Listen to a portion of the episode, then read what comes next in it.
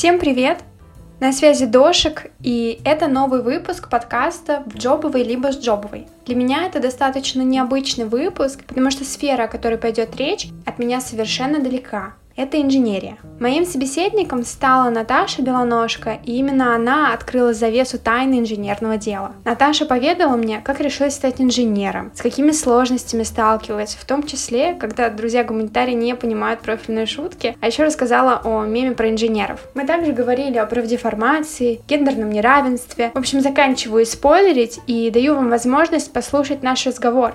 Вдохновляйтесь историей Наташи. Возможно, это именно то, что вы искали. А я желаю вам приятного прослушивания. Наташа, привет. Привет. Первый вопрос. Кто такой инженер?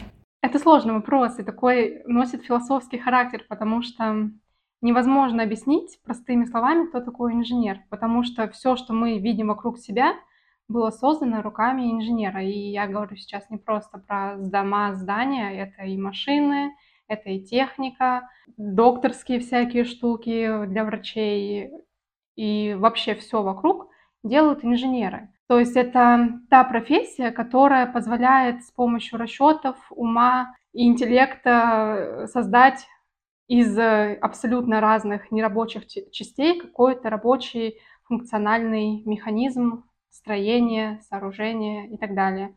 Кто такой инженер?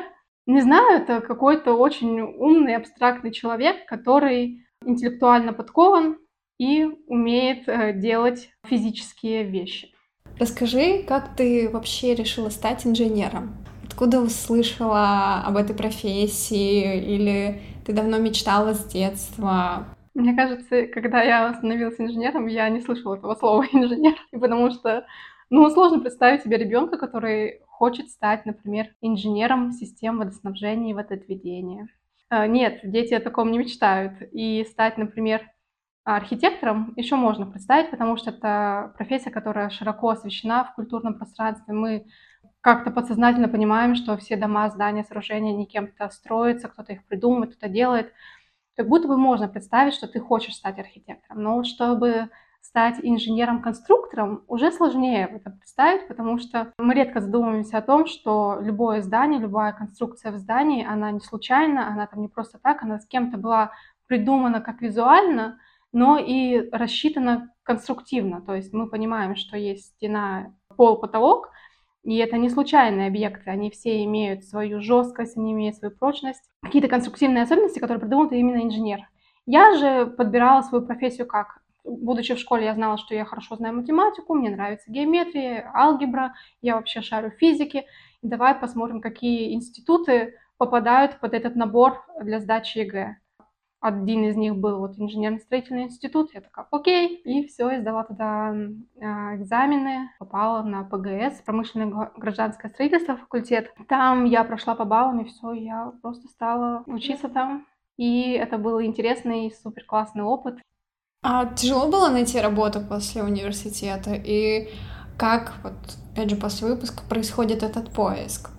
Нет, работу было найти очень просто. И вообще вот мой факультет промышленно-гражданское строительство, оно чем особенным, что выпускает очень универсальных специалистов. То есть, будучи выпускником, ты можешь сразу выбрать себе, пойти непосредственно на стройку, работать там ближе к самому процессу строительства, это прорабы, бригадиры и прочее. Ты можешь пойти на стройку в проектное бюро, то есть это инженеры ПТО, производственно-технического отдела которые работают непосредственно со строителями. Ты можешь пойти в проектное бюро, которое непосредственно работает проектами и выпускают рабочую проектную документацию. То есть это огромный, огромный какой-то пласт профессий вокруг тебя, и мне повезло, э, мне предложили работу. Я классно училась, я, в принципе, хорошо соображала, но меня тоже позвали туда, и я такая, окей.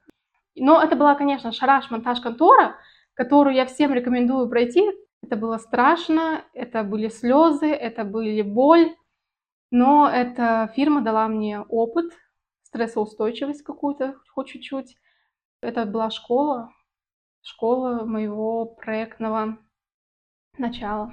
А вот в чем заключается этот стресс, вот это а школа жизни, потому что я понимаю, исходя из юриспруденции. К примеру, есть консалтинговые компании, mm-hmm. и ты там проходишь просто весь колорит э, дел. Соответственно, ты работаешь и понимаешь, что вот я хочу работать по этой сфере, вот поэтому мне не нравится. Mm-hmm. То есть исходя из э, практики. А вот как у тебя это происходило? Это было проектное бюро, которое занималось проектированием а, большого... Тогда у нас был большой проект, это гипермаркет Лента, это огромная, огромная стройка, которая с нуля. И они делали всякие халтуры для частников. То есть если человек хотел переоборудовать свой дом, перестроить, или наоборот построить с нуля свой дом, либо какую-то нужно было сделать реконструкцию здания, тоже обращались к нам, мы делали такие проекты. В чем была сложность? Главное в том, что ты, когда проектируешь в университете, ты не, не думаешь о том, что это реально будет строиться. А когда тебе говорят, вот сегодня нужно спроектировать фундамент под колонны для гипермаркета, я такая, угу, это реальное дело. И, допустим, ты рассчитываешь фундамент и думаешь, ну вот полтора на полтора метра подушка фундамента. Кажется, что это совсем малютка для такого огромного здания. А потом тебе присылают фотографии со стройки, а это какой-то огромный куб бетона, это прям огромный массив бетона. И ты такой, блин, оказывается, я еще не могу мыслить в масштабах реальной стройки. Я могу мыслить в масштабе листа. В университете говорят, давайте вы запроектируете частный дом, мы там делаем туалет 5 на 5 метров, там жилая комната 10 на 10. Мы не не понимали масштабы реального э, объекта. А потом, когда ты сталкиваешься с реальным миром, когда сечение колонны принимаешь, допустим, э, металлическая стойка, там 10 на 10, кажется, что это совсем кроха, потому что 10 сантиметров это вообще ни о чем. А когда ты приходишь на этот объект и смотришь на эту стойку 10 на 10, это огромная стойка. Ты думаешь, вот черт. То есть нужно еще думать про то, как, как это все масштабируется это был какой-то культурный шок, когда ты это осознаешь, что вообще все не так, как, как нас учили, но это реальная жизнь.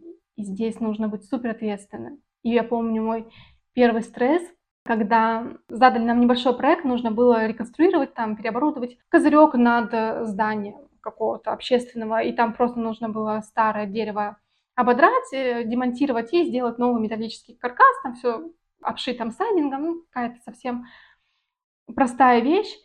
И тут я поняла, что саморез по дереву – это не то же самое, что саморез по металлу. И вообще это разные вещи. И вообще, и вообще, что это такое, и почему я этого не знаю. И меня это так унизило в тот момент, потому что я сдала, у меня красный диплом, я инженер-конструктор. Блин, почему меня ставить в ступор такие мелочи? Это, это был ужасный стресс. И еще накапливалось то, что ты делаешь чертеж, ты разрабатываешь какую-то конструкцию, и она тут же идет на стройку. Нет такого времени, чтобы документ отлежался, пожил своей жизнью, кто-то его проверил, перепроверил. Нет, это все моментально идет на стройку, а на стройке все косяки сразу же видны, сразу же нам присылают какие-то правки, ошибки, ты это быстро все переделываешь. И вот это такой момент, когда у тебя нет возможности выдохнуть, потому что ты знаешь, вот взяли твой чертеж, по нему пошли строить и по нему пошли заказывать материалы. Тебе вообще нельзя ошибаться. А ты только что выпустился из университета. По-нормальному, если смотреть, то там должна быть еще государственная экспертиза, но так как это был шараш-монтаж, строили сразу по проекту. Это было какой-то ужас, но этот опыт помог быстро решать проблемы, помог быстро научиться находить всякие штучки, как, как можно схитрить, как можно всякие такие лайфхаки для конструкторов – Сталкивалась ли ты с а, профдеформацией в своей жизни, в том плане, что ты идешь, например, по городу, смотришь на здание, вообще любое здание, и понимаешь, так, а вот здесь инженер мог допустить ошибку тут, тут, тут, тут, и вот здесь а, можно было бы сделать вот так, вот так, вот так, и это было бы лучше. Конечно, мне кажется, у нас у всех есть эта профдеформация. И когда идешь, смотришь на здание, думаешь, вау, например, как круто спроектировано. Я всегда об этом думаю, о том, интересно, как здесь они сделали, какая расчетная схема была для этого здания, либо как они заармировали это, этот участок и, и прочее, прочее. Я об этом постоянно думаю, особенно когда заходишь в старое здание, это касается вот петербургских подвалов разных, и ты видишь кирпичная кладка, насколько она была мощная тогда, и как сейчас пытаются старые помещение переоборудовать под современные нормы и правила, потому что мы понимаем, что сейчас есть всякая пожарная безопасность и всякое такое, какие проемы, как они делают эти проемы, как они усиливают конструкции несущие, это с металлическими каркасами. Или, например, когда идешь и видишь лифт наружный, например, то он тоже же на каких-то своих несущих конструкциях идет. Мне всегда интересно, хм, а как они спроектировали так, чтобы он не отпал потом от этого фасада, какими анкерами это все закреплено, либо вот эти наружные лестницы на металлических стойках. Я понимаю, что металл это такой материал достаточно прочный, у него несущая способность высокая, и поэтому навряд ли ты там провалишься на этой стойке. Но, тем не менее, я всегда об этом думаю, кто это делал, кто это проектировал, как они вообще это делали, и исходя из чего были приняты те или иные решения. Мой следующий вопрос будет немного отдален от э, именно зданий, больше к профессии. Вообще, когда я готовилась к разговору, увидела несколько статей, в которых обсуждались гендерные стереотипы в инженерно-технической сфере. То есть на инженерных факультетах преобладает количество мужчин-студентов. Mm-hmm. Также в большинстве своем э, в рамках профессии представителей мужчин намного больше, чем женщин. Опять же, исходя из тех статей, mm-hmm. которые я прочитала. И я вот хочу у тебя уточнить. Сталкивалась ли ты с э, таким в профессии? Да, конечно. К сожалению, это все начинается с института, потому что преподаватели старой школы и даже женщины-преподавательницы любят больше парней.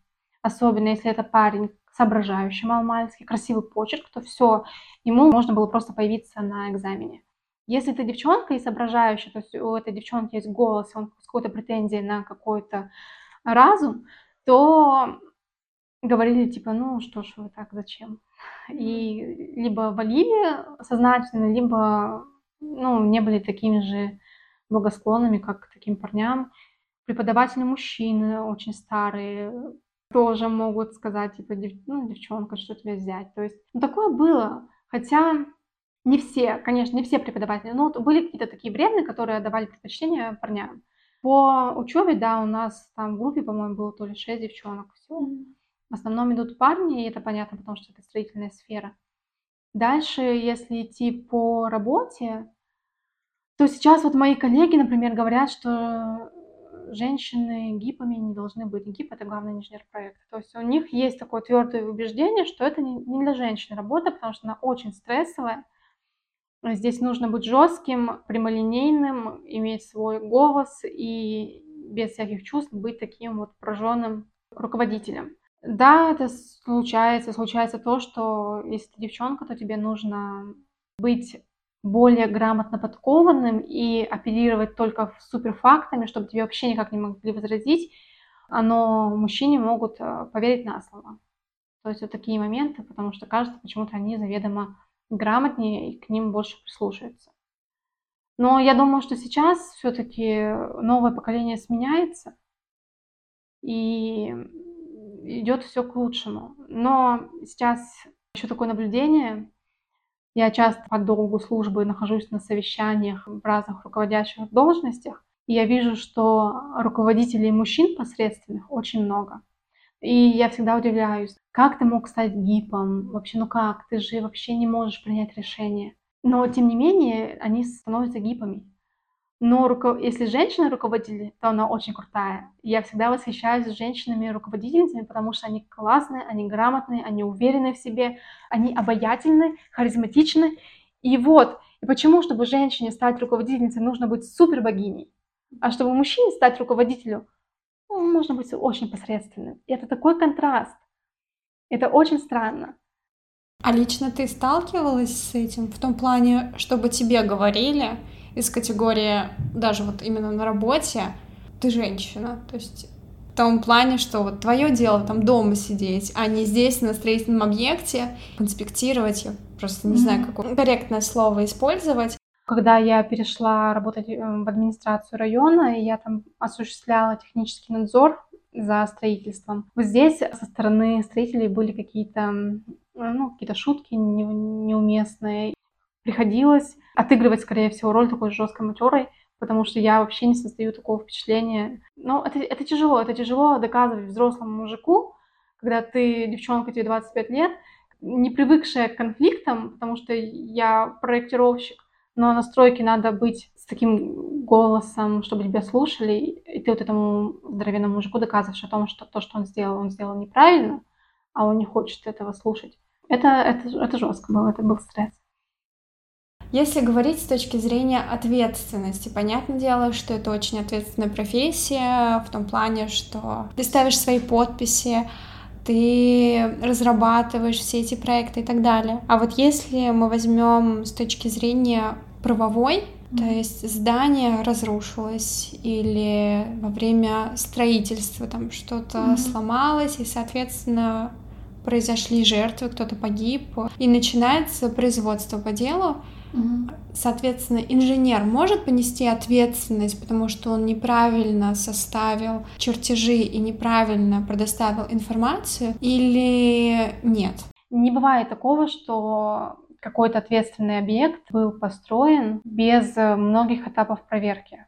Тем более, если это, допустим, какое-то общественное либо жилое здание. Я не говорю про частное строительство. Там всегда есть экспертиза, и если эксперт сказал, да, окей, можно так делать, и он там ставит свою подпись, и он уже несет за это ответственность. Mm-hmm. И опять же понимаю, что на каждом этапе может быть коррупционная составляющая. И это как бы ок. Это не ок, но строительство имеет под собой очень много этапов это проектировщик это как будто бы самая малая часть вообще этого строительного бизнеса. Это, это просто как бы зернышко. И оно нарастает, растает, растает очень многими участниками этого процесса. И на каждом вот этом этапе может быть э, недобросовестное исполнение. Я говорю и про закупку материалов, я говорю и про строительство, и про замену каких-то конструкций на более дешевые, либо менее качественные. На каждом этапе. Плюс, когда ты построил, там еще есть технадзор, есть авторский надзор. И, и на этом этапе может быть какая-то коррупционная составляющая. И, к сожалению, то, что сделал проектировщик изначально, и то, что мы получаем на выходе, это могут быть совсем две разные истории. Поэтому если что-то разрушится, то это будет очень долгая, долгая проверка и смотреть на каком этапе кто прокосячил. Исходя из всех вот этих сложностей и огромной ответственности и определенных минусов а, в работе, что тебя стимулирует продолжению данной деятельности? А, меня вдохновляет эта область, потому что она очень завязана на нашей жизни. Я часто думаю о том, что то, что нас окружает, это сделано умнейшими людьми. Хочется быть частью этого производства, хочется быть частью какой-то созидательной профессии, которая оставит физический след. Давай вернемся к этому вопросу в конце, если это еще не конец.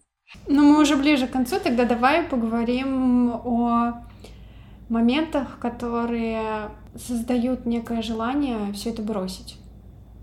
Это разочарование в том, как это все в реальном мире исполняется.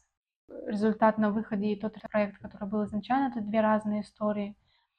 О том, что очень сильно меня сейчас разочаровывает. Допустим, я сейчас работаю на огромном проекте, и я вижу, насколько мелок там инженер как э, часть, потому что обрастает огромной бюрократией, то есть огромными субподрядными договорами. Например, у нас есть какой-то один проект, мы должны сделать рабочую документацию, но так как у нас нет своих мощностей, мы отдаем ее на субподряд, субподряд отдает на субподряд, суб-субподряд на субподряд, и в итоге разрабатывает студент под Новосибирском условно, и он получает там 10 копеек, хотя сам проект стоит там миллиард.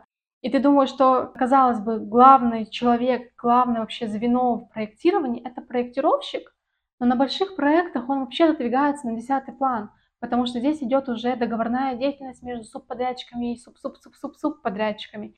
И еще должны быть люди, которые должны обслуживать вот этот субподряд. То есть должны быть юристы, должны быть свои там, если иностранные объекты, переводчики, должны быть еще какой-то административный аппарат. И это все обрастает таким огромным количеством людей, что проектировщик там он вообще про него уже все забыли, и про сам проект уже все забыли. Все стараются решить вот эту бюрократическую схему. И если проект должен быть сделан за 10 дней, естественно, его никто не сделает за 10 дней, его будут делать 50 дней, потому что все акты приема передачи должны быть правильно оформлены, подписаны и проверены. И вот это все так растягивается, что так разочаровывает, потому что, казалось бы, есть проектировщик, есть проект, давайте работать. Но он обрастает, обрастает, обрастает новыми, новыми, новыми участниками, которые каждый из них, естественно, совершает ошибки, потому что мы все люди. И все становится долго, дорого, некачественно. Но, тем не менее, дело движется, процесс идет, дома строятся, здания проектируются, и, наверное, вот это меня и вдохновляет. Мне кажется, это такая бесконечная тема, бесконечная история, как человечество развивалось, так и строительство усложнялось. Если раньше все ограничивалось, грубо говоря, стены, пол, потолок, то сейчас это и этажности вырастают, это и инженерное оснащение вырастает, и всякие штуки по безопасности вырастают. То есть проект, он усложняется с научно-техническим прогрессом. Плюс те дома, которые здания были построены 100, 200, 300 лет назад, нуждаются в своей реконструкции. И здесь уже нужны свои специалисты, которые будут понимать, как обследовать здание, понимать, какой потенциал еще у здания есть. Потому что какие-то надстройки на здание нельзя сделать, потому что сама несущая конструкция этого не выдержит. Но есть люди, которые умеют это обследовать, умеют делать усиление этой конструкции. Это постоянно развивающаяся история, постоянно усовершенствующаяся история – и мне нравится думать о том, что нас учили условно 10 лет назад, и то, что сейчас может человечество в плане строительства, это немножко разные вещи, потому что изменились материалы, изменилось какое-то видение и, может быть, методики, и также программы, допустим, по черчению, по конструированию, они тоже меняются, и вообще все становится таким другим, динамично развивающимся, и ты хочешь тоже быть таким же классным специалистом, чтобы тоже быть частью какого-то огромного проекта, чтобы думать о том, что и ты приложил к этому руку. Ты не последний человек на этом проекте. А еще очень круто быть просто инженером, потому что можно говорить, что ты инженер. Ну, это очень классно, потому что я слушаю тебя и понимаю, насколько тебе нравится эта сфера, насколько ты увлечена в ней, и как тебя действительно сильно расстраивают, если что-то не получается или возникают какие-то проблемы, и с этим ты ничего не можешь сделать, и, конечно, это сильно расстраивает, совсем грустненько становится. Еще знаешь, когда грустненько становится, в основном мои друзья, они из гуманитарных сфер, и, допустим, если на работе происходит какой-нибудь кек, мем или вообще какой-нибудь прикол, ты хочешь поделиться вот этим приколом с друзьями, но никто не понимает, потому что ты начинаешь объяснять сопромат, термех, как это вообще работает, в чем вообще шутка была. Такой, ну, блин, ладно, я буду смеяться сама с собой. Либо, наоборот, хочешь описать какую-нибудь проблему, например, как поделиться, какой стресс испытала, но тоже нужно целый курс сопромата проходить человеку, чтобы вообще понять, что вообще произошло. Немножко разочаровывает. А тебе часто присылают приколы друзья про инженеров? Ну, у нас есть свой чат, и мы смеемся иногда. Но круто, что есть на каждую профессию есть свой мем. Какой мем существует на твою профессию? Mm. Может быть, просто кто-то поймет? Этот, который лемур в каске, который спокойно. Я инженер, успокойся. Наверное, это вот самый знаковый. Мой последний вопрос к тебе. Что ты можешь сказать начинающим, либо людям, которые сейчас стоят перед выбором во-первых, я бы хотела сказать, что лишних предметов все-таки не бывает. В университете, когда вы учитесь, вам может показаться, что это вообще какой-то бред, то я бы сказала, что нет, это важно знать, это нужно знать для того, чтобы быть разносторонним и иметь свой голос. Потому что видно, какой проектировщик как личность, индивид есть в проектном бюро, а есть, которые вообще без голоса и как просто исполнители. И вот если ты хочешь стать не просто исполнителем, не просто чертежником, да, который просто считает спецификации, а именно человеком, который будет принимать решения, который будет придумывать и которого будет слушать, нужно быть развитым всесторонне. Тогда ты будешь интересным, обаятельным, и к тебе будут прислушиваться. И еще я бы, наверное, посоветовала всем, что я сама не делала, это дать себе время на раскачку.